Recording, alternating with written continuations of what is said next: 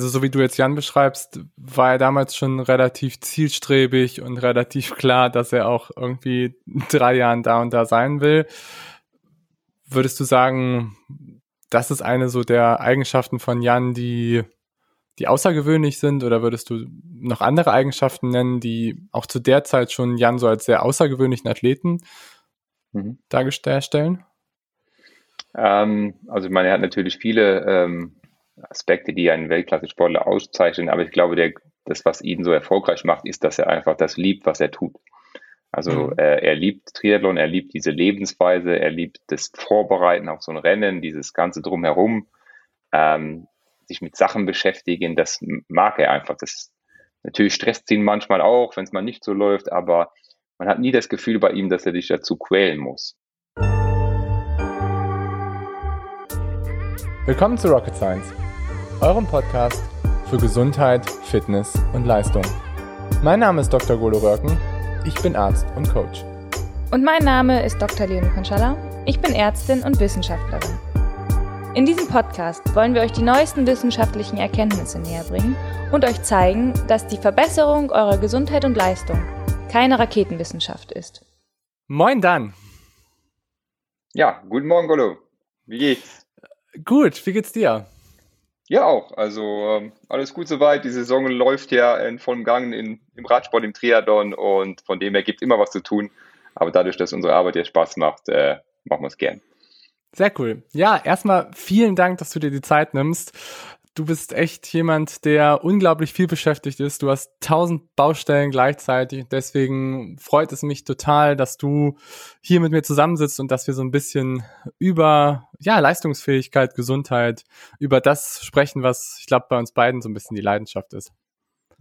Ja, vielen Dank für die Einladung auch. Ähm, wir hatten ja schon das äh, Vergnügen, uns persönlich kennenzulernen. Ich verfolge auch den Podcast und finde eben die Themen auch spannend. Daher war es äh, ja für mich ganz klar, wo die Anfrage kam, dass ich da auch gerne dabei sein würde.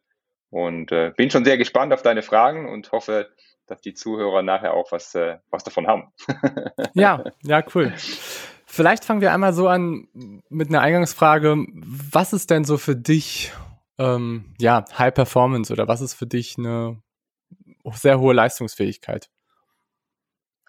Hm, das ist ähm, insofern eine schwierige Frage, weil ich habe die Erfahrung gemacht, dass sich das verändert. Also wenn du anfängst im Sport zu arbeiten, dann äh, denkst du dir, okay, wenn ich jetzt über 10 Kilometer, äh, 10 Kilometer, wenn jetzt jemand da vielleicht bei den Männern jetzt eine 33er, eine 32er Zeit läuft, dann ist das schon wow, dann ist es was, wo man sich gar nicht vorstellen kann, wenn man das auch, wenn man selber auch läuft zum Beispiel.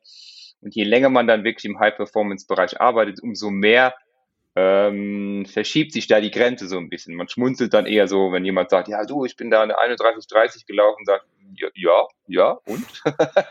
also, ähm, also, was ich damit sagen will, ist, dass einfach die eigene Referenz sich verschiebt.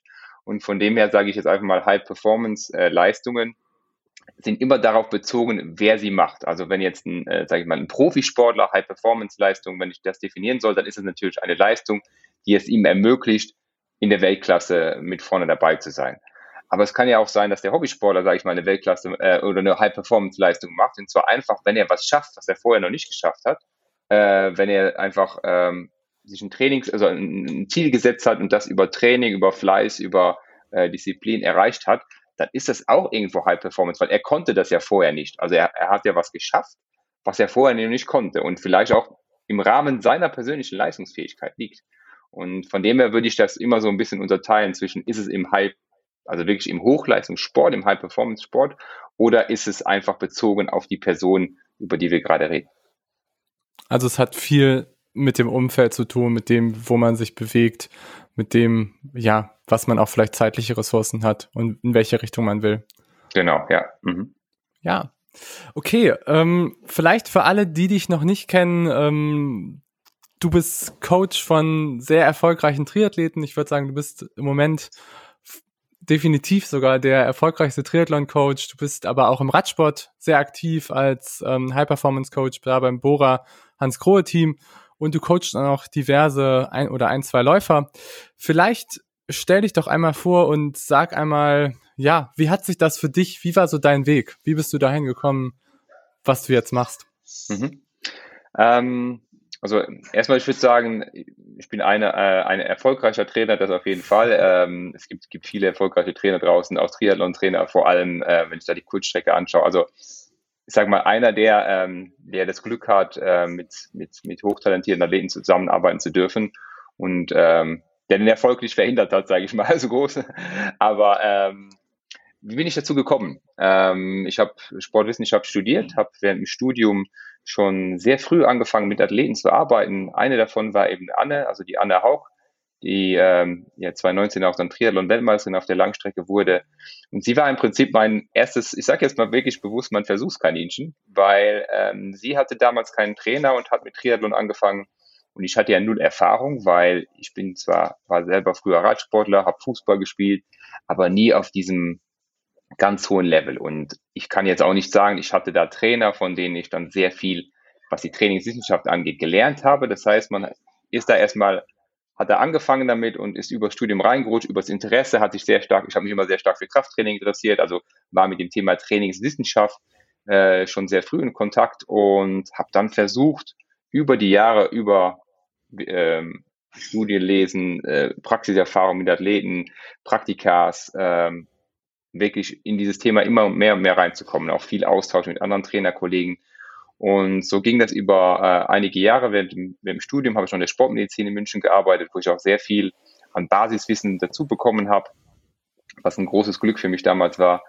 Und ähm, dann war es im Prinzip äh, so, dass ich, also die Anne wurde langsam besser. Also die Anne hat sich der, ich sage jetzt mal, der europäischen äh, Spitze genähert. Ähm, und damit wächst man eben auch als Trainer, weil du immer weiter kommst. Du, du fängst an beim Ball- und Wiesentriathlon und bist auf einmal, hast du einen Athleten, der beim Europacup startet und dann mal beim Weltcup. Du bist in Kontakt mit dem Nationaltrainer mhm. und das ist alles sehr aufregend. Und ähm, habe dann auch meine Trainerlizenzen im Triathlon gemacht. Auch, denke ich, ein Baustein. Da geht es nicht nur um die Inhalte, es geht vor allem auch darum, dass du einfach ähm, irgendwie auch nachweisen kannst, okay, du hast jetzt in einer Sportart, sage ich mal, das systematisch auch verfolgt und ich habe mir immer überlegt, okay, in welcher Sportart machst du jetzt die, die Trainerlizenzen, weil mich viele Sportarten interessieren. Und ich habe mich jetzt für Triathlon entschieden, weil du da zumindest schon mal drei Sportarten drin hast. Und das auch damals für mich sehr komplex war, weil Triathlon ist eine Sportart, wo früher es zumindest so war, dass die Triathleten mit den Läufern zum Laufen gegangen sind, mit den Schwimmern zum Schwimmen und dann auch mit den Radfahrern zum Radfahren. Und wie kann man das kombinieren? Das hat mich halt gereizt. Also deshalb auch eben habe ich mit Triathlon angefangen. Und dann ist irgendwo mal so der Wunsch entstanden, boah, einmal, also ich würde gerne Bundestrainer werden. Das wäre so irgendwo eine Idee. Ich habe immer, äh, ich habe die Olympischen Spiele im Fernsehen angeschaut, die Weltmeisterschaften, also die ganzen Wettkämpfe und dachte mir, das ist so ein, so ein Ziel, auf das ich gerne hinarbeiten würde. Das werden und dann eben mit, mit den nationalen Athleten ähm, vor Ort auch arbeiten. Und ähm, ich hatte dann noch eine Zwischenstation. Ich war beim Cervelo Test Team ein Jahr. Das war ein Radsportteam aus der zweiten Liga damals, auch schon mit sehr bekannten Fahrern. Und ähm, mit denen, ähm, ja, mit denen schon als Sportwissenschaftler gearbeitet, weniger als Trainer. Also wirklich diese Wissenschaftsschiene da abgedeckt. Und dann über, äh, ich gehe jetzt ein bisschen schneller durch, über äh, den Landesstützpunkt äh, Baden-Württemberg als Triathlon-Trainer, wo ich ein Jahr gearbeitet habe, wurde ich dann U23-Bundestrainer bei der DTU, beim Deutschen Triathlon-Verband. Äh, da eben auch dann die äh, Jan Frodeno kennengelernt und wurde dann im Jahr darauf Nationaltrainer und habe das dann bis 2016 gemacht und nach 2016 dann bis jetzt beim, beim Profi-Rennstall Bora Hans Grohe tätig. Mhm, okay. Und ich sag mal, als du Sportwissenschaften studiert hast und parallel dazu schon angefangen hast zu coachen, meinst du, das war wichtig, dass du einerseits natürlich irgendwie dir die Expertise erarbeitet hast, andererseits aber direkt auch schon praktische Erfahrungen gesammelt hast? Es ist meiner Meinung nach das A und O. Also mm, du bist kein guter Trainer, wenn du keinen trainierst. Äh, du musst einfach, ich sag wirklich Menschen trainieren. Das muss kein Hochleistungssportler sein. Das kann auch der Nachbar sein, der gerade mit Laufen anfängt oder der vielleicht mal einen Radmarathon fahren will. Also einfach sich diesen Prozess stellen, okay, der hat ein Ziel, der hat einen Ausgangszustand, wie bringe ich ihn jetzt dahin, welche Probleme gibt es auf diesem Weg, ähm, das ist das, das ist A und O. Natürlich braucht man die Theorie dazu, äh, klar, aber nur die Theorie, ähm, damit, damit kannst du keinen trainieren. Du kannst noch so viele Bücher lesen, wie du willst. Du wirst damit nicht erfolgreich äh, Menschen trainieren können, weil das eine sind halt die, die, die, sag ich mal, die ja, ist die Theorie dahinter, wie, wie funktioniert eine Periodisierung, wie soll ich Belastungssteigerung machen, wie funktioniert der Metabolismus, das ist alles äh, wichtig und gut zu wissen. Aber ja, die, die Probleme, die einfach kommen, vielleicht, der hat gar nicht die Zeit, das zu machen, der hat anderen Stress, noch das Feedback des Athleten, wie gehe ich damit um, dann ist jeder Körper anders. Und je mehr Leute du trainierst, umso mehr merkst du, wie unterschiedlich die Organismen sind und wie unterschiedlich die Persönlichkeiten sind. Und das gibt dir sehr viel Erfahrung als Trainer auch. Und ähm, ich glaube, das ist auch ein, vielleicht ein Rat für, für Sportwissenschaftler, die an der Uni sind oder gerade fertig werden. Ähm, also ich halte auch manchmal vor, halt einmal im Jahr Vorlesungen auch in Basel und da sage ich den Studenten das auch immer, dass sie wirklich diese praktische Erfahrung suchen, wenn sie Trainer werden wollen oder wenn sie mit Trainer zusammenarbeiten wollen, weil es gibt nichts Schlimmeres und ich kenne das selber. Ich war auch mal so, äh, du bist Sportwissenschaftler, du denkst, du weißt alles, du redest mit einem Trainer und der guckt dich einfach nur an und sagt, Junge, du hast einfach gar keine Ahnung. also, ähm, weil dir einfach der Praxisbezug dann fehlt und ähm, von dem her sehr wichtig, ja.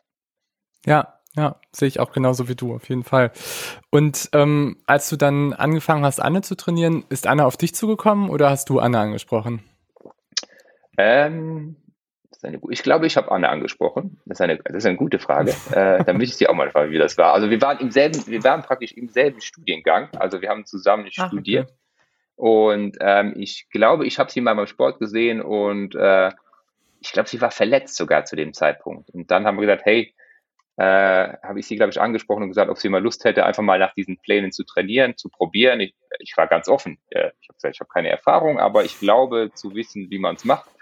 Äh, ich habe das auch umsonst gemacht, also weil mir, ich hatte, ja, habe mich gar nicht getraut, dafür auch irgendwo Geld zu verlangen, weil ich ja gar nicht wusste, ob das überhaupt funktioniert, was ich da tue. Das hat übrigens sehr lange gedauert, bis ich davon überzeugt war, dass es funktioniert, was ich da tue. Also Jahre. und ähm, genau, so ist es entstanden mit Anne. Und okay. hält bis zum ja. heutigen Tage noch an, was, äh, denke ich, auch sehr außergewöhnlich ist. Ja, ja, definitiv. Ja, ihr seid dann, das ist ja wahrscheinlich jetzt auch schon 12, 13 Jahre oder 10 Jahre? Ja, das sind schon 17 Jahre, glaube ich. 17 ja, Jahre, oh ja. Seitdem wow. wir zusammenarbeiten, sowas, ja. Okay, ja. 17 oder 18, ja. ja.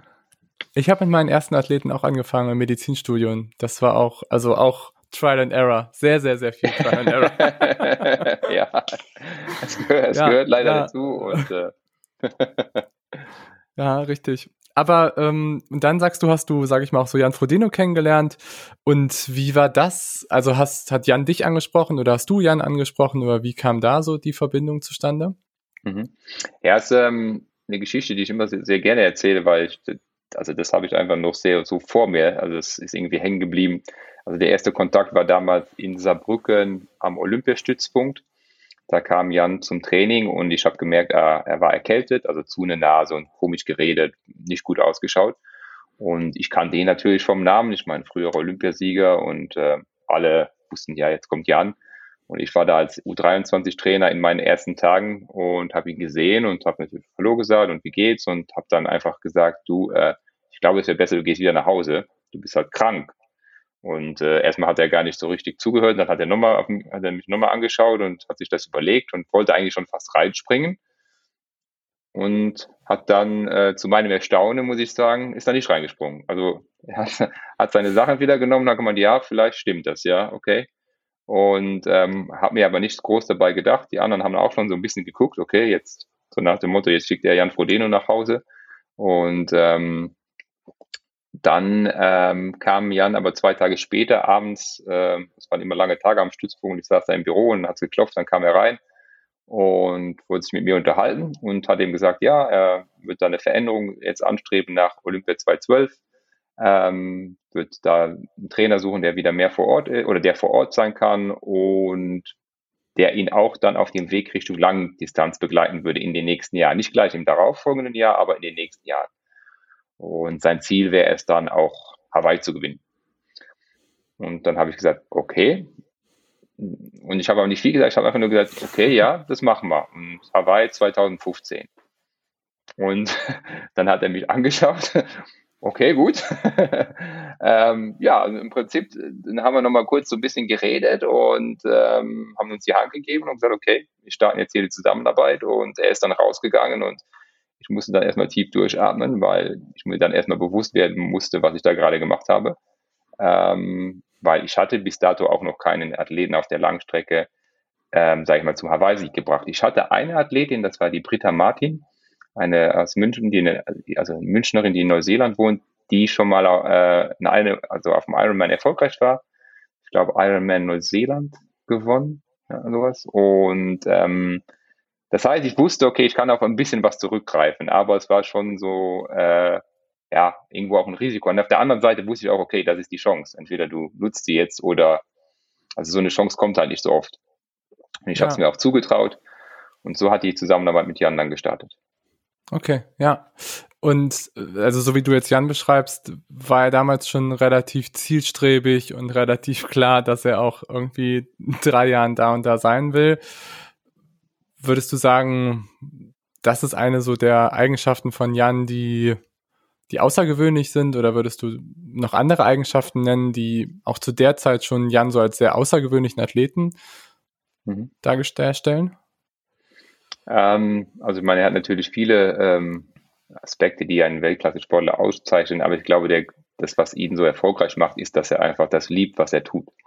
Also mhm. äh, er liebt Triathlon, er liebt diese Lebensweise, er liebt das Vorbereiten auf so ein Rennen, dieses ganze drumherum, ähm, sich mit Sachen beschäftigen, das mag er einfach. Das natürlich stresst ihn manchmal auch, wenn es mal nicht so läuft, aber man hat nie das Gefühl bei ihm, dass er dich dazu quälen muss, sondern es ist immer ein, er wirklich, und ich glaube, das ist, was Besseres gibt's halt nicht. Also wenn du das hast, dann, ähm, dann fällt dir halt nicht jeder Tag schwer. Du hast nicht ständig das Gefühl, oh, wann ist jetzt der nächste Ruhetag oder wann ist jetzt die nächste Entlastungsphase, sondern der gibt dir immer das Gefühl, der ist on fire. Und ähm, das strahlt er natürlich auch aus, auch auf die, ähm, die Menschen, die da mit ihm zusammenarbeiten. Und das war für mich auch eine ganz interessante Erfahrung, wie wichtig ähm, es im Prinzip ist, dass ein Athlet diese Energie an seine, an sein Team weitergibt. Also mhm. ich vergleiche das immer gerne mit dem Radsport, wo du einen Kapitän hast und der Kapitän, seine, eine seiner Aufgaben ist natürlich auch, das Team am Laufen zu halten. Also weil das Team glaubt daran, dass er vielleicht die, äh, die, die Rundfahrt oder das Rennen gewinnen kann. Und da bist du ganz anders motiviert, wie wenn dein Kapitän halt so, ja, so ein bisschen Larifari ist, weil er ist ja schon so der, der vorangeht. Äh, und äh, mit Jan ist es halt auch so. Der ist einfach ein Athlet, der sein Team um ihn herum motiviert, der ganz klar sagt, okay, wir wollen dahin, ich kann das Ding gewinnen, der 100 Prozent gibt und da, ob du willst oder nicht, ich meine, wenn du nicht willst, dann bist du nicht in seinem Team, aber einfach du, du kannst gar nicht anders, als auch 100 Prozent zu geben, um, um so zu versuchen, diese Ziele zu erreichen. Mhm. Also Jan sorgt dazu dafür, dass sein Umfeld ihn einfach maximal unterstützt und er genau, gibt ja, ganz, ja. ganz viel wieder. Ja, genau. So, ja, das ist ein, ein, großer, ein großes menschliches Plus.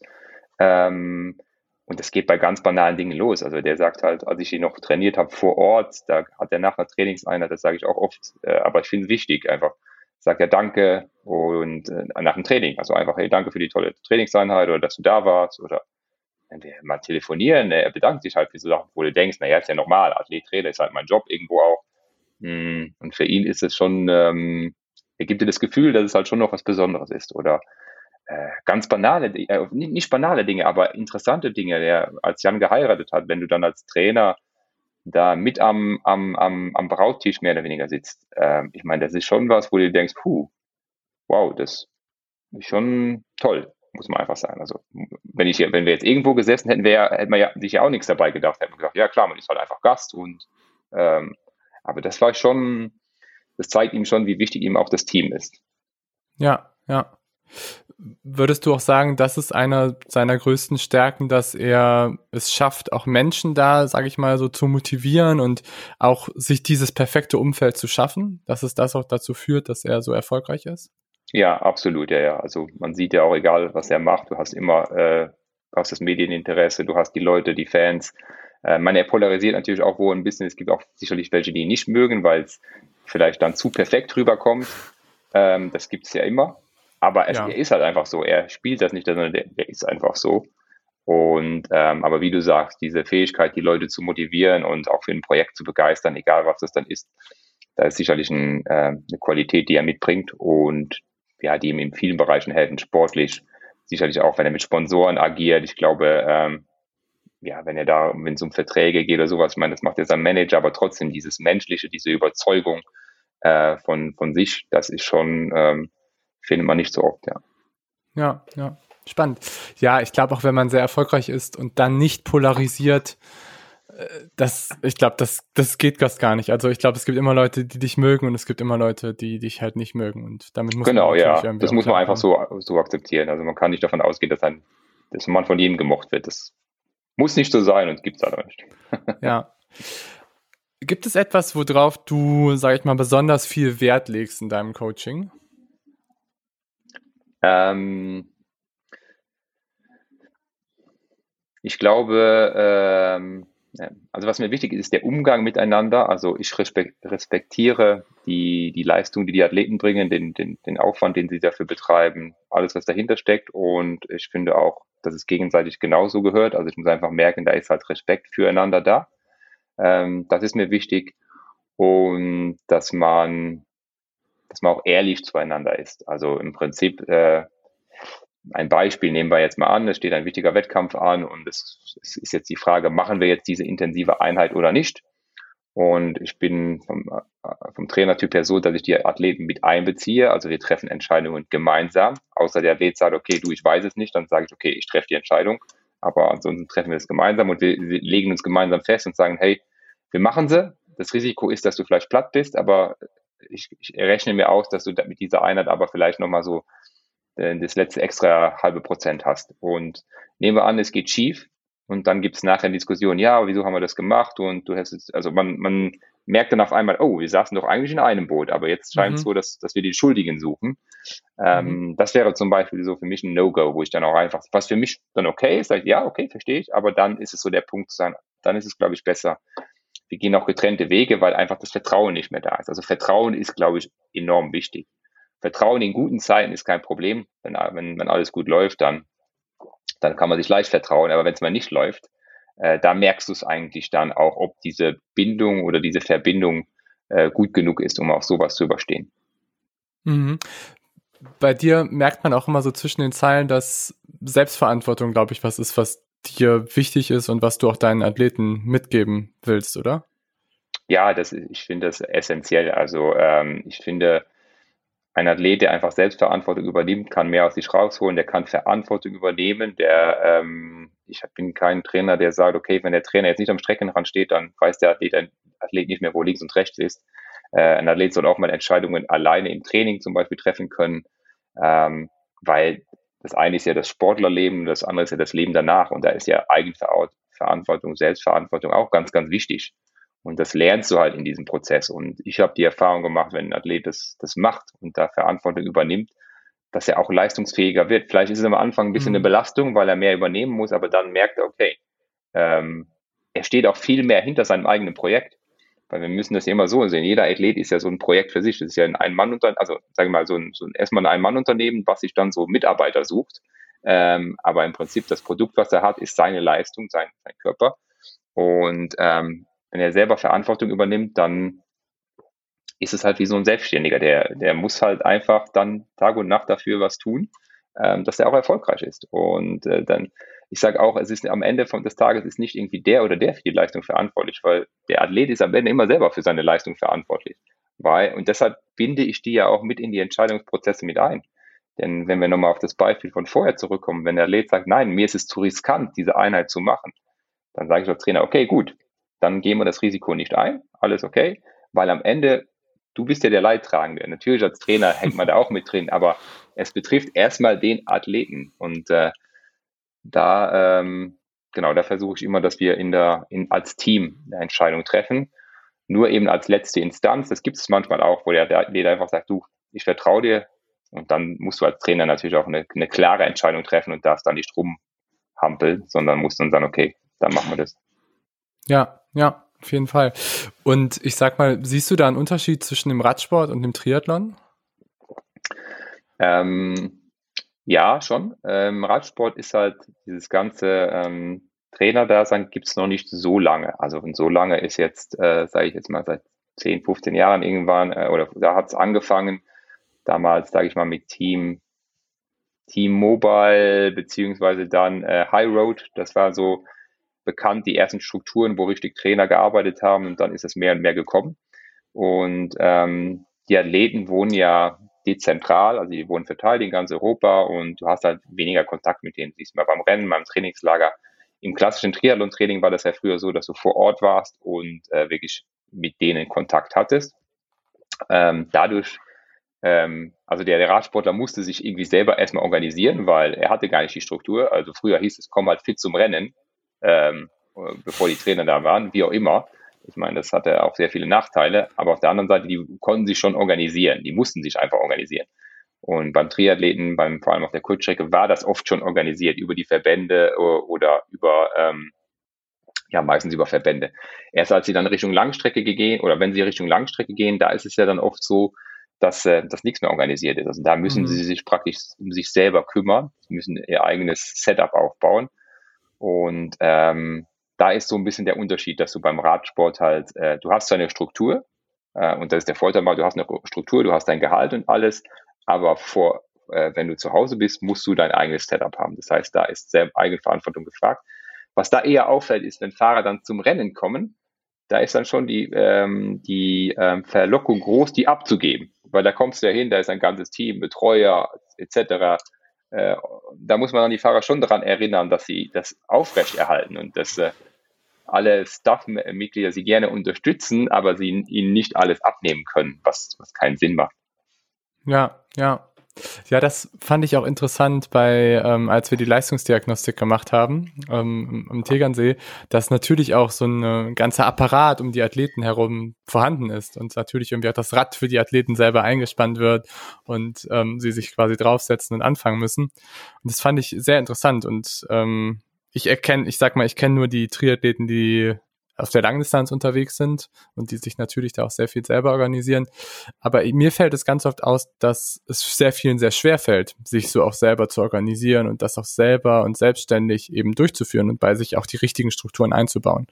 Also ich sehe immer meine Aufgabe als Coach auch sehr stark in der Umsetzung und sehr stark, dass ich ihnen helfe, eben so Routinen oder sonst was eben so zu etablieren. Ja, genau, ich, ich, ich, äh, gebe ich dir vollkommen recht. Ich glaube, das ist einer der, der Aufgaben. Also, dass man so ein bisschen, ja, ich sage nicht Managerfunktion jetzt, was das Finanzielle angeht, aber was das andere rundherum angeht. Also einfach, wie viel Zeit hast du zur Verfügung? Wie schaut dein Arbeitsalltag aus? Jetzt sage ich jetzt mal vielleicht bei einem Age-Gruppe, ähm, wie ist es mit der Family und alles? Wie kannst du das sinnvoll einbauen? Vielleicht ist es manchmal sinnvoll, nicht die Einheit noch reinzupressen, sondern einfach mal zu sagen, hey, leg mal die Füße hoch. Ähm, beim Leistungs Hochleistungssportler oder sage ich jetzt mal beim Profisportler, ist es vielleicht noch mal ein bisschen anders, da das ist halt sein Job. Aber auch da gibt's äh, gibt's natürlich das normale Leben und da musst du einfach gucken, wie kannst du das alles managen.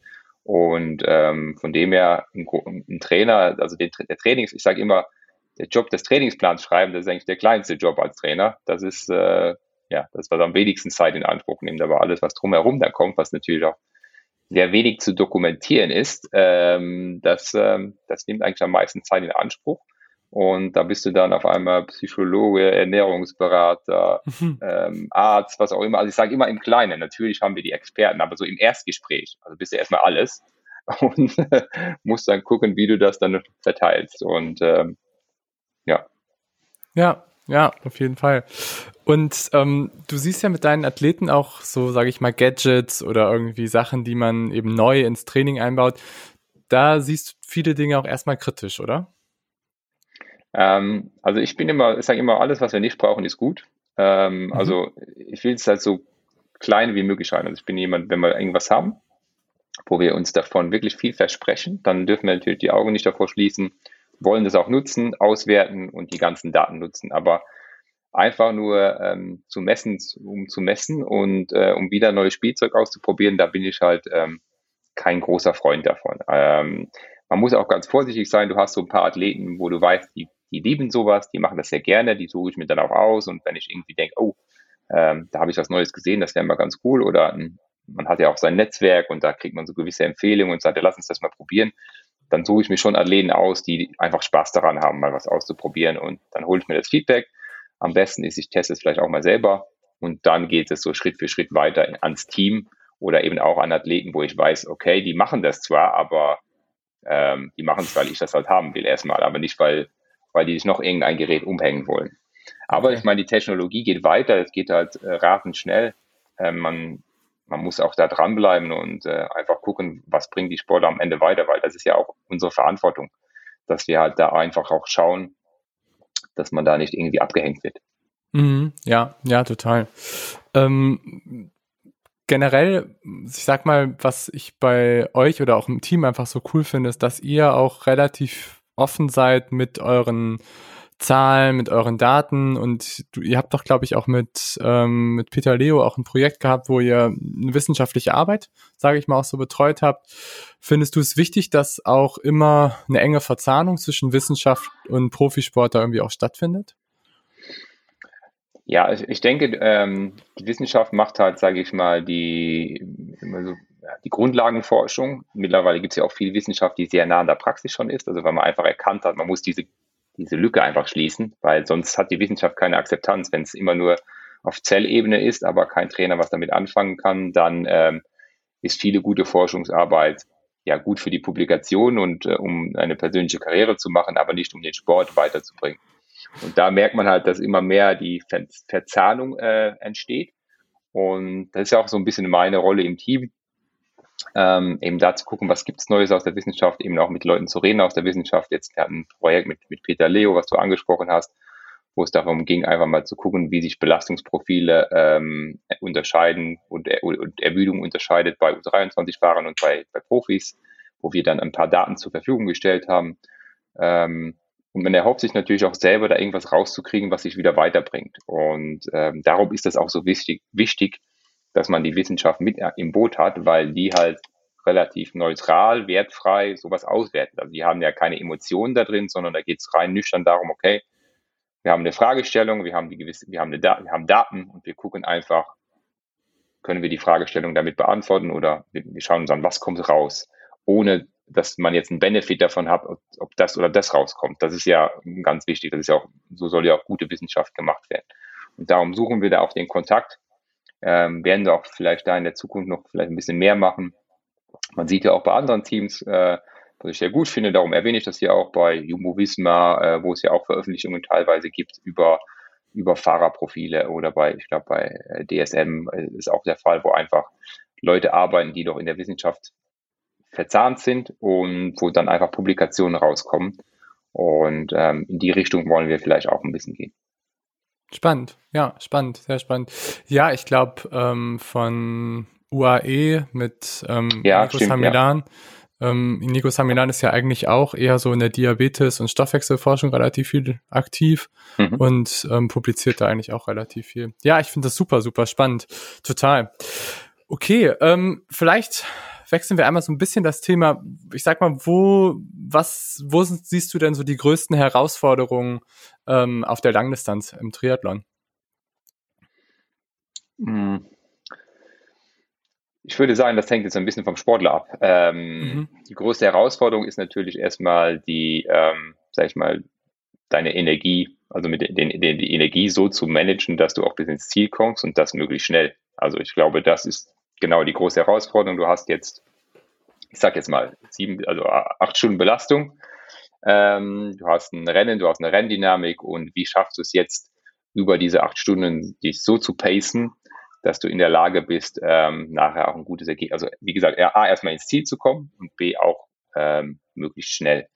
Ähm, weil wenn ich, wenn ich das als, als Hauptproblem oder als Hauptherausforderung sehe, da spielen so viele Dinge mit rein. Da musst du halt dir Gedanken machen über die Ernährung, musst dir Gedanken machen über das Training, über deinen Stoffwechsel, also was für ein Stoffwechseltyp bist du, ähm, wie schaut es in diesen drei Disziplinen aus, ähm, über Positionen teilweise auch, weil vielleicht siehst du, kannst du zwar super aerodynamisch auf deinem Fahrrad sitzen, dadurch ist aber dein, dein Magen irgendwie, äh, die Magenaktivität oder Darmaktivität nicht so gut oder du kriegst Probleme einfach nachher beim Laufen also solche Dinge spielen da mit rein. Du musst halt die Körpertemperatur bei heißen Rennen im Auge behalten.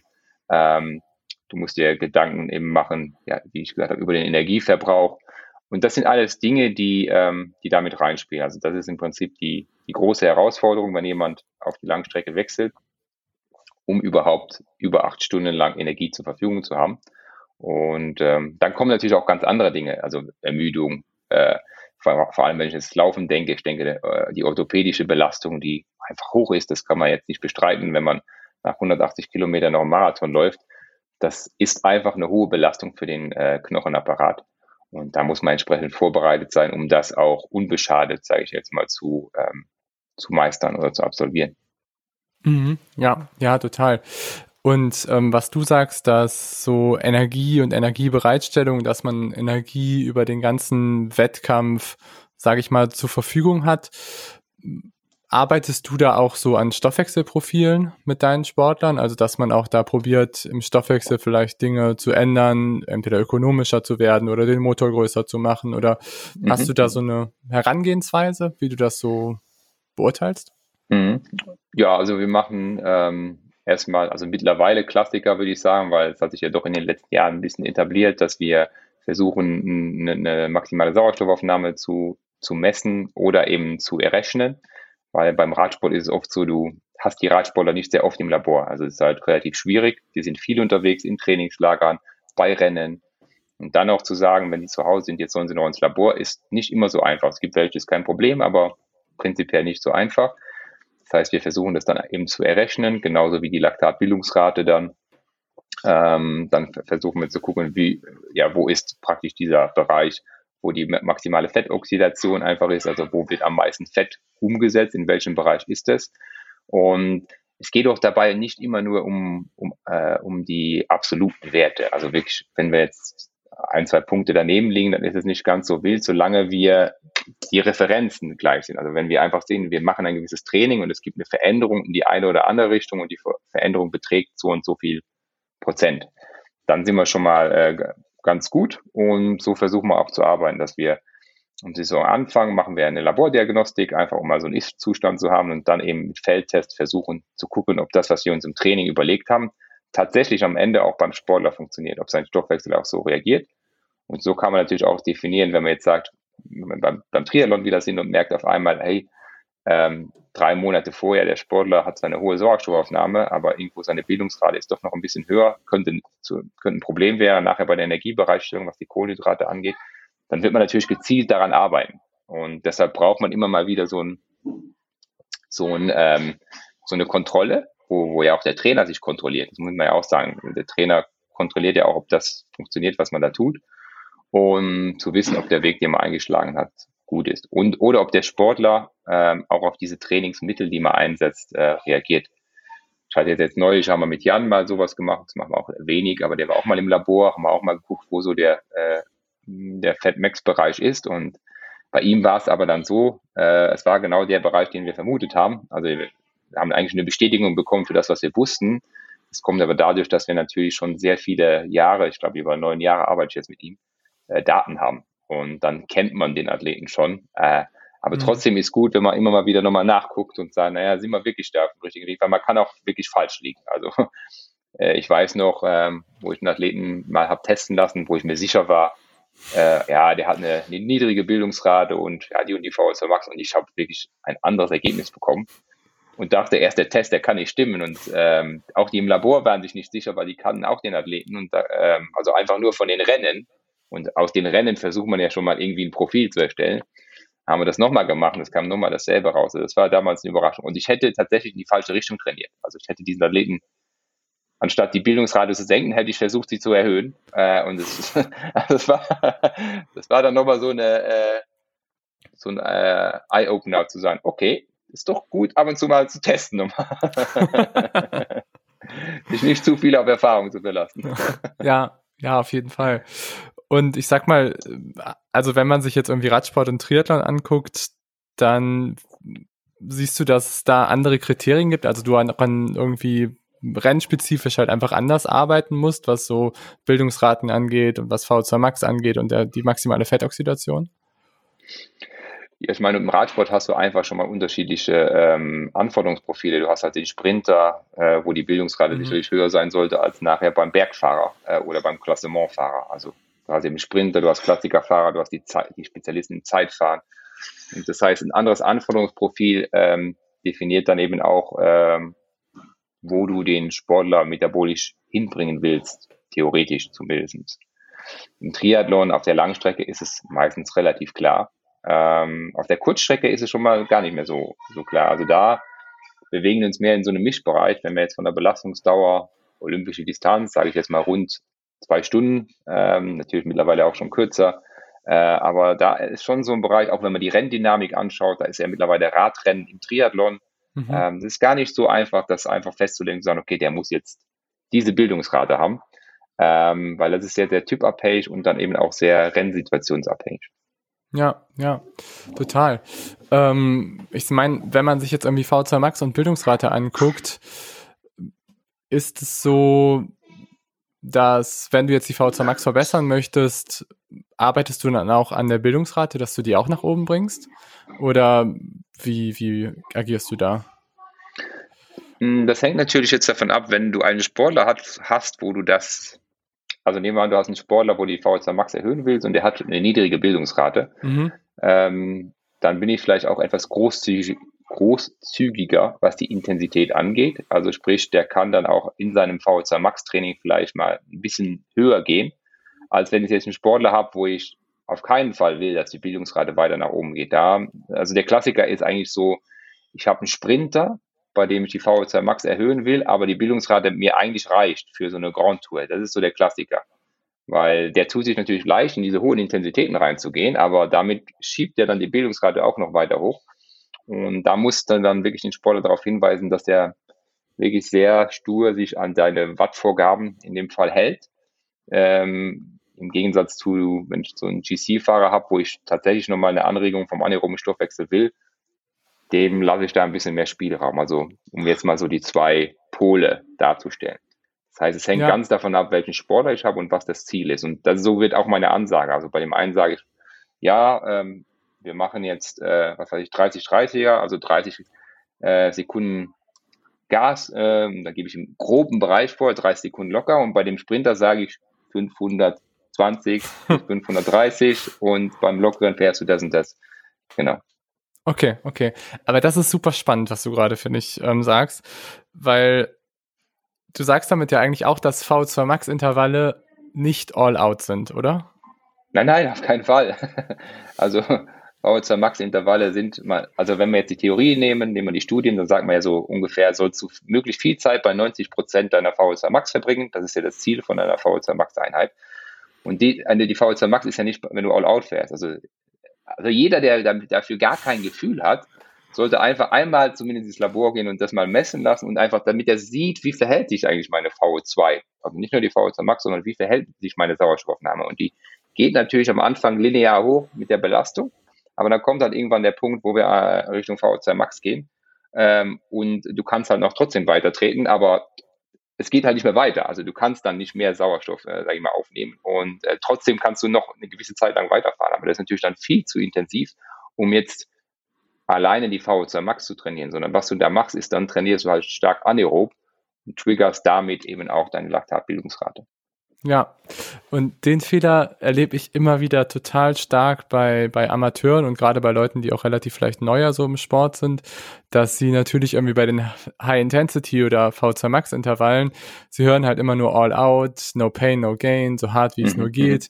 Und ich habe mal das Gefühl, dass da sie sich einfach auch viel kaputt machen, dadurch, dass sie einfach den Ansatz so fahren, dass sie eben nicht bei diesen 90 Prozent sind, sondern dass sie vielleicht mal ganz kurz auf 97 Prozent kommen, irgendwie für 30 Sekunden und dann ist einfach vorbei.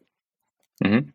Genau, es führt oft dazu, dass sie die Einheit gar nicht ganz beenden können, dass sie einfach äh, ja, müde werden und wenn du sagst, du machst 10 mal 30, 30, auf einmal nach 6 oder 7 sagt, boah, es ging nicht. Oder wenn du Blöcke hast, dass der dritte Block deutlich schlechter ist als der erste, was eigentlich nicht sein sollte.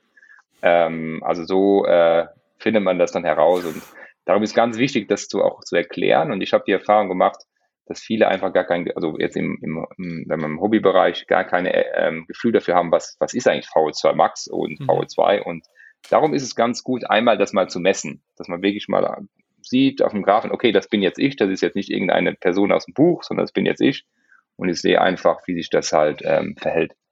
Ja, also, dass man auch so ein Körpergefühl dafür entwickelt. Genau, genau, ja, richtig. Wo ja. man sich da ganz genau bewegt. Ja, total.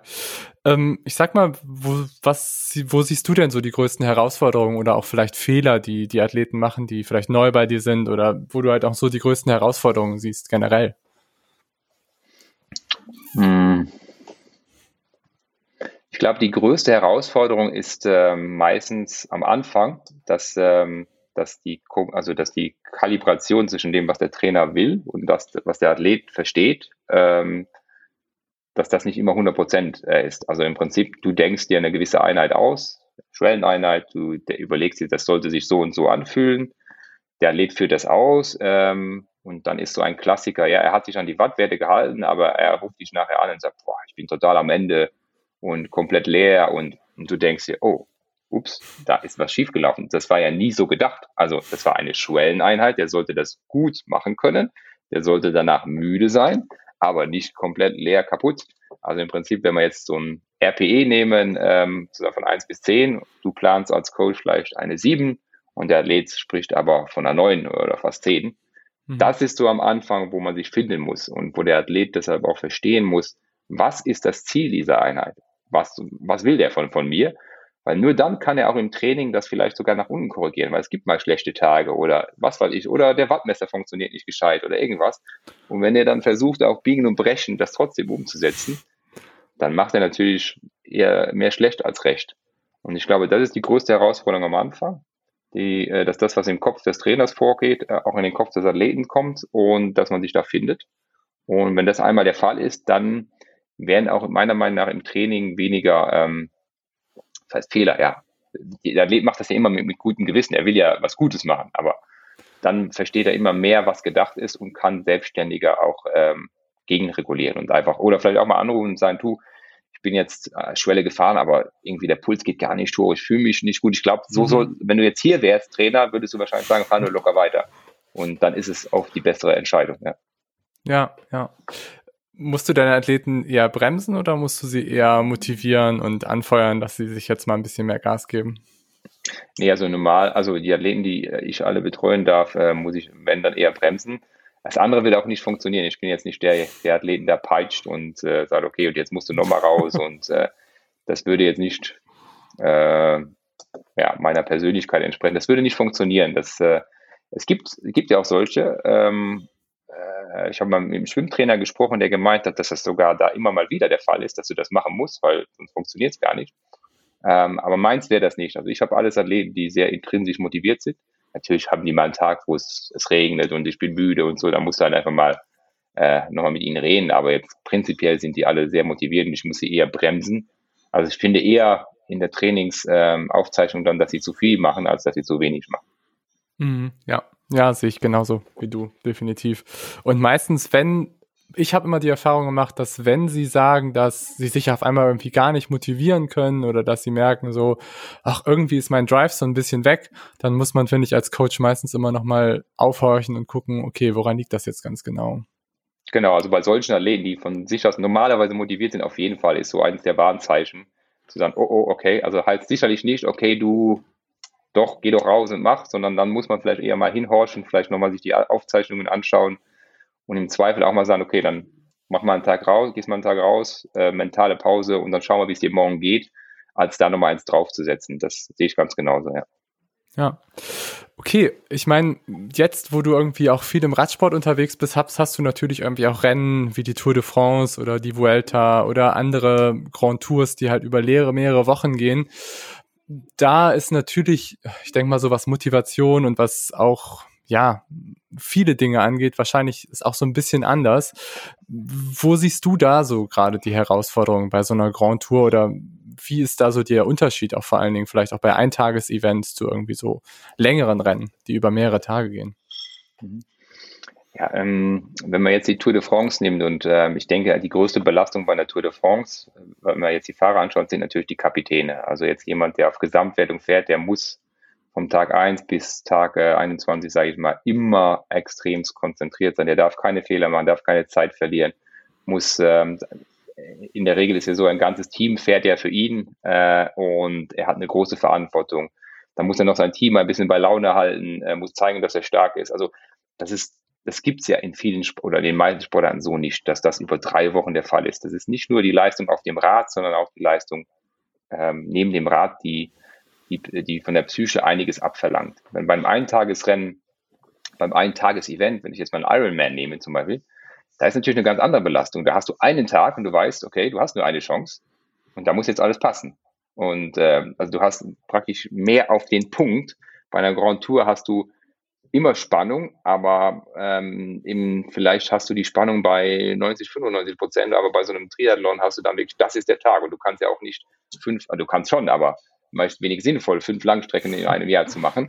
Ähm, also du hast nicht so oft diese Möglichkeit. Also dieser, der, der Druck, der dann da ist, zu wissen, okay, jetzt muss es funktionieren oder bei Olympia oder wo auch immer, wo du diese Tag, Eintages-Events hast. Oder auch im Radsport, wenn jemand sagt, ich bereite mich jetzt Paris-Roubaix ist mein Rennen, das, das, darauf bereite ich mich jetzt vor, ich mache alles, ähm, was nötig ist, dann hast du das natürlich auch, diese Fixierung auf diesen einen Tag. Und ähm, es ist ein anderer Druck, würde ich sagen. Ähm, und du brauchst sicherlich eine andere Persönlichkeit, äh, um beides mal. Also der, wo ein Tag kann, kann nicht unbedingt gleich Grand Tour. Mhm. Äh, andersrum, ja, ist es meistens körperlich bedingt, dann nicht psychisch. Also andersrum kann der das meistens auch. Wenn der Grand Tour kann, dann kann er auch einen Tag. Aber ähm, das sind so die Unterschiede, wo ich schon ein bisschen sehe. Und beim Triathlon ist es ja meistens nur, oder nur, sorry, aber ist ein Tag, wo du halt wirklich bereit sein musst und dann ähm, hast du wieder ein bisschen Luft auf der Kurzstrecke, hast du ja mehr Wettkämpfe, aber da hast du dann wieder ein bisschen mehr Luft zum nächsten. Und beim. Radsport geht es einfach am nächsten Tag weiter und dann wieder und wieder und wieder. Und äh. Ja, ja, total spannend. Also ich finde das ganze Thema total spannend. Merkt ihr auch, sage ich mal, bei so einer Grand Tour, dass die Fahrer auch mental am Ende einfach sehr stark ermüden? Ja, ja, das ist, das äh, ist ganz schön zu beobachten, wenn du das merkst du am besten dann, wenn du frisch, äh, nehmen wir an, du bist jetzt, kommst die dritte Woche zur Tour. Und dann merkst du, also merkst du beim Staff, bei den Fahrern, dass die müde werden, dass Kleinigkeiten schon zu leichten Aggressionen führen können. äh, ähm, es ist äh, kein guter Ratgeber, wenn du da ähm, dann hinkommst, so in der dritten Woche und einen auf gute Laune macht und sagt, hey, und alles gut. Also das funktioniert natürlich nicht. Also am besten ist man in diesem Tross mit drin und kriegt das selber mit, diese Müdigkeit. Und es hängt natürlich sehr stark vom Ergebnis ab. Wenn du jetzt vorne mitfährst und du fährst um den Sieg oder hast schon mehrere Etappen gewonnen oder fährst ums Podium oder um das Ziel, was du dir halt als Team gegeben hast, ist was anderes, wie wenn drei Fahrer gestürzt sind, eigentlich alles die, die Messe gelesen ist und du vielleicht noch hoffst, irgendwo noch mal eine Etappe zu gewinnen. Das ist natürlich eine ganz andere Stimmung für jeden. Also nicht nur für die Fahrer, auch fürs Team. Weil Mechaniker, Physios, die arbeiten halt bis spät in die Nacht und dann geht's am nächsten Tag wieder früh los das ist schon, die sind vier Wochen eigentlich unterwegs. Meine, das Rennen ist drei Wochen, aber du bist halt vorher schon da, dann nachher nach Hause. Das ist schon eine, eine große Belastung für alle, die da äh, involviert sind. Ja, ja, total. Und ich sag mal, wenn man sich jetzt so einen typischen Alltag von dir bei so einer Grand Tour vorstellt und jetzt vielleicht bei der Tour, wie sieht das so für dich aus? Ähm, genau, also ähm, ich weiß jetzt nicht, man, die, die Hörer von deinem Podcast werden den Radsport kennen, die wissen, da gibt es sportliche Leiter. Die sportlichen Leiter sind ja die, die, sage ich mal, die Taktik festlegen, die im Prinzip die CEOs vom Rennen, würde ich jetzt mal sagen. Also die entscheiden, wie ist die Taktik, auf wen wird, gefahr, wird gefahren. Und ähm, als Trainer bist du halt, ähm, ist deine, einer deiner Aufgaben natürlich da beendet, in dem Moment, wo die ja die Startlinie geben. Also deine Aufgabe ist, die fit dahin zu bringen. Außer du hast jetzt ein Zeitfahren, da gibst du noch, sag ich mal, das Pacing vor und sowas. Aber dann ist meine Aufgabe vor allem, mentale Betreuung oder wenn es Fragestellungen der, der sportlichen Leiter gibt, ähm, zu, ja, wer, wer, wie ist der drauf, wie, wie ermüdet ist er, man schaut sich natürlich jeden Tag die Daten an. Und das schaut dann so aus, in der, stehst halt um 6 Uhr auf, ich mache meistens dann ein, ein kleines, äh, einen kleinen Lauf, einfach um gut in den Tag zu starten. Und dann schaust du dir an, gibt es irgendwelche Probleme bei den Fahrern, redest mit dem Teamarzt, war was in der Nacht, ist irgendwas, hat jemand Halsschmerzen bekommen oder irgendwie sowas, gehst zu denen in den Kitchen Truck, guckst, wie die Stimmung ist, dann wird das Gewicht genommen. Ähm, und du redest eigentlich mit allen vor Ort, einfach mal guckst, passt alles, sind wir vorbereitet für den Tag? Und dann bist du tagsüber, hängt von deiner Rolle ab, entweder bist du im zweiten Auto mit dabei ähm, und bist da in ständigen Kontakt mit den sportlichen Leitern. Oft ist es aber auch so, dass du einfach eine, ich sage auch mal eine Helferrolle in dem Sinne hast, dass du irgendwo an der Strecke stehst und Flaschen gibst oder Verpflegung gibst und du einfach das Team unterstützt, verschiedene weil du musst halt verschiedene Punkte da anfahren. Und dann die Hauptarbeit kommt eigentlich, wenn die Fahrer im Ziel sind. Also ich mache es oft so, ich bin dann im Bus mit dabei, fahre dann zum nächsten Hotel mit, da kriegst du dann die Stimmung schon mit, du wertest schon mal die ersten Daten aus. Einige Fahrer wollen gar nicht reden, andere wollen suchen den Kontakt und du versuchst die Stimmung so aufzufangen. Und dann eben auch am Abend oder mein Abend ist es dann aber, wenn du im Hotel bist, wieder mit der sportlichen Leitung zu überlegen, was machen wir am nächsten Tag, wie geht's denen? Ähm, da kannst du schon mal viele Infos aus dem Bus mitbringen. Und ähm, ja, ich sage immer zu den Fahrern, ich bin da, wer reden will, rede, wer nicht, alles gut, ich tue wie wenn ich Luft wäre und man verhält sich da eher unauffällig und guckt dann einfach, wer was braucht. Und das immer gemeinsam auch mit dem Arzt, der ist dann auch da drin, der hilft bei den regenerativen Maßnahmen, äh, schon mal Kühlhosen angelegt, gucken, dass sie was essen, also diese ganzen Dinge. Also da versucht versuch man wirklich eine entspannte Atmosphäre dann herzustellen. Hm. Ja. Und so geht es jeden Tag weiter. Haben noch vergessen, Energie, äh, gucken, wie viel Energie sie verbraucht haben, dann gemeinsam mit dem Ernährungsberater überlegen, okay, was sollte der abends essen, äh, wie gehen wir den nächsten Tag an? Das sind dann so Dinge, die da mit, mit reinspielen. Okay, okay. Ja. Hast du, du hast gerade angesprochen, dass du dann morgens laufen gehst. Hast du auch für dich so eine Routine, wo du sagst, okay, damit bin ich leistungsfähig? Also äh, dieser Lauf gehört im Prinzip da dazu. Also ich merke mhm. einfach, wenn ich das mache, dann duschst du und dann geht der Tag los, ist, fühlt sich deutlich besser an, weil du sitzt halt sehr viel im Auto. Ja. Ähm, und das Hirn arbeitet besser, du fühlst dich besser. Ähm, und ähm, von dem her, dann schaust du noch was auch nicht ganz einfach ist, dass deine Ernährung einigermaßen vernünftig ist. Ich meine, für die Fahrer, die kriegen, also die haben Top-Essen, muss man sagen, aber so ähm, als Duff, wenn du den ganzen Tag unterwegs bist und so, ist es nicht immer ganz so einfach. Dann guckst halt einfach, dass du, dass du dich jetzt da nicht irgendwie gehen lässt und nur irgendwie Snacks und sonstiges isst, sondern dich vernünftig ernährst. Ähm, und weil du hast halt wenig Schlaf in diesen dreieinhalb Wochen. Das heißt, du musst das irgendwie kompensieren mit, äh, also das heißt kompensieren, aber du kannst, solltest nicht an allem an deinem Körper kratzen, sondern, sondern ihm schon noch gewisse Ressourcen da lassen. Und äh, ja, und wie gesagt, dieser Lauf gehört dazu. Und dann auch abends, wenn man ins Bett geht, dass man wirklich versucht, okay, ab zwölf, halb eins wird dann der Laptop ausgeschaltet und dann ist gut.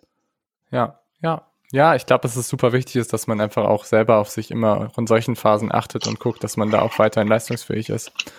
Ja, ich sage ja immer den blöden Spruch aus dem Erste-Hilfe-Kurs, äh, wenn, also wenn du dir, wenn du dir selber, also wie willst du einem anderen helfen, wenn du selber in, äh, also in Probleme bist? Also erstmal gucken, dass du dir, dass es dir selber gut geht und dann kannst auch jemand anders helfen. Also wenn du dich da ja. komplett gehen lässt und in der dritten Woche solche Augenringe hast, komplett fertig bist, ja, wie willst du dann irgendjemanden da noch unterstützen können? Das funktioniert halt nicht. Also, ja, ja, total. Das ist genauso wie im Flugzeug, dass du wenn die Atemmasken runterfallen, dass du die erstmal zuerst deine anziehst und danach deinem Kind, weil sonst kannst du deinem Kind auch nicht mehr so richtig gut helfen. Ja, ja, ist, ist, ist so. Ja.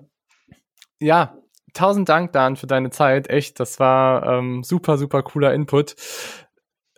Vielleicht noch eine kleine Frage und zwar so, was sind denn deine drei, ich sag mal, Lieblingsquellen, Bücher oder hast du irgendwie Mentoren, die dich dahin gebracht haben, wo du jetzt irgendwie stehst? Ähm, ja, die Frage kommt immer wieder und ich muss leider immer wieder dieselbe Antwort geben. Ich habe leider nicht, wo ich sage, das muss man jetzt gelesen haben. Also ich, ich kann natürlich jetzt ein paar Sachen sagen, ähm, aber das Wichtigste ist eigentlich, dass man halt ähm, ein Netzwerk hat von, von, von, von äh, sag ich mal, Experten, äh, die bereit sind, auch Sachen zu teilen. Also es hat keinen Sinn, man kennt Experten, aber jeder sagt, äh, ja, weiß ich jetzt nicht so richtig und nee, kann ich jetzt nicht sagen, da macht es keinen Sinn, sondern ein, ein Netzwerk von Experten, die auch bereit sind, was zu teilen, dann kann, du musst bereit sein, was zu teilen.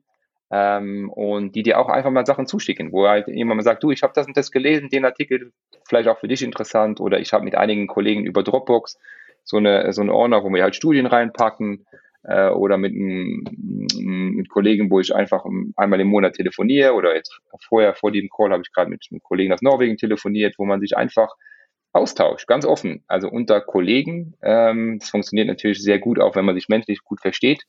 Äh, aber dass man einfach sagt, okay, ähm, was können wir Gutes für unsere Athleten tun? Welche Probleme habt ihr so? Ähm, das ist eigentlich das Zentrale, dass man sich ein, ein, gutes Netzwerk aufbaut. Und mittlerweile über Internet, ich meine, du kannst so viel Literatur finden, ähm, dir so viele Bücher kaufen.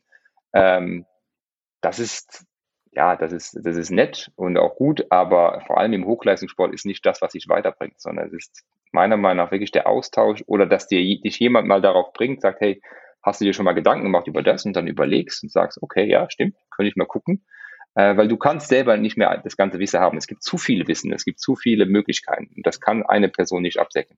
Das heißt, du brauchst ein Team, was dir einfach hilft, die ganzen Bereiche abzudecken. Und ähm, Podcasts sind, äh, finde ich, auch eine ganz gute Quelle mittlerweile, dass man sich einfach mal ähm, andere Leute anhört, äh, andere Experten anhört, auch aus ganz unterschiedlichen Bereichen. Auch das finde ich sehr wichtig, dass man jetzt nicht nur Radsport Triathlon guckt, sondern was machen die in anderen Sportarten, was machen die in Unternehmen zum Beispiel, mhm. wie gehen die ja. da mit Problemen um. Also eher so, dass man offen ist und einfach mal guckt, was gibt es und eben auch äh, versucht, sich in seinem Netzwerk ähm, gegenseitig zu, zu bereichern. Das finde ich viel mhm. wichtiger als jetzt irgendeine Buchempfehlung oder ähm, jetzt einen Podcast speziell anzugeben oder sowas. Ja, also dass man offen, ehrlich, transparent ist, dass man ähm, praxisbezogen da auch agiert und sich ein gutes genau. Netzwerk aufbaut.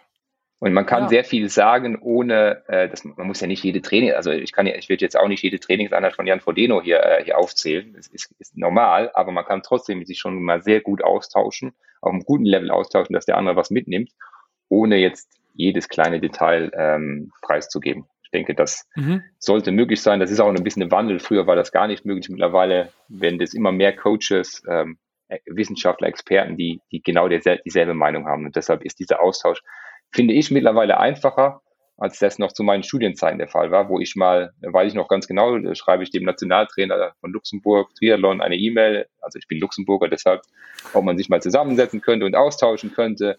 Und ich da eine Rückantwort kriege nach dem Motto, ähm, werd du erstmal was, bevor ich mich mit dir unterhalte. Also, wo ich mir gedacht habe, okay. ja, gut. Ich habe mir damals nur geschworen, so eine E-Mail werde ich nie verfassen, egal wer mir irgendwie anschreibt. ja. Ja, das ist, glaube ich, genau, eine sehr also, gute Einstellung. genau, also das ist, so haben sich schon die Zeiten auch, glaube ich, ein bisschen geändert.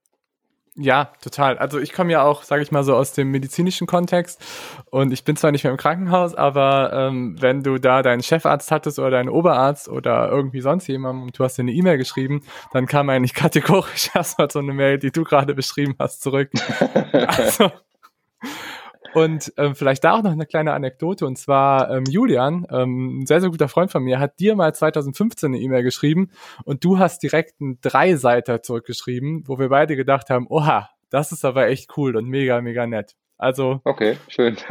du scheinst das da echt auch zu leben, was du, ähm, was du so, was du so sagst. Ja, tausend Dank, tausend Dank, Dan. Echt. Möchtest du noch irgendwas sagen? Wo findet man dich? Ähm, wo kann man dich antreffen? Hast du noch irgendwas, was du irgendwie sagen möchtest? Nee, also im Antreffen, ich denke, ähm, wenn man mich sucht, im Internet findet man mich, wenn man mal irgendwie eine Frage hat. Also ich, mittlerweile ist es, ist es leider so, es gibt halt einfach sehr viele Sachen und man hat einfach viel zu tun. Ich kann tatsächlich nicht alles beantworten. Ähm, aber ähm, wenn man was ist oder wenn man mich vor allem auch sieht, wenn ich mal, jetzt werde ich auf Hawaii sein oder bei, bei meinem Radrennen, immer jederzeit ansprechen, ist nie ein Problem ähm, helfe auch gerne oder auch wenn jetzt mal Studenten gibt, die das hören und sagen, hey, ich weiß da nicht weiter oder ich brauche mal einen Tipp, äh, einfach mal melden. Ich, ich verspreche es nicht 100 Prozent, weil wie gesagt, es mittlerweile einfach teilweise viel wurde, aber ich werde versuchen ähm, zu helfen oder zumindest meine Meinung abzugeben und äh, ja, hoffe dann nur, dass die Leute das auch so mitnehmen und eben genauso sind, wenn sie in entsprechenden äh, Positionen mal sind. Ja, cool. Genau, Sehr und gut. vielleicht als, als, als, Abschluss noch für, ähm, das sage ich auch immer zu den Studenten, die wo Sport studieren. Also damals hat unser Professor gesagt, naja, äh, es ist ja nett, dass ihr Sport studiert, aber äh, eigentlich, ähm, ja, ihr wisst genau, ihr kriegt nachher keinen Job. Also das äh, war die beste Motivation ever.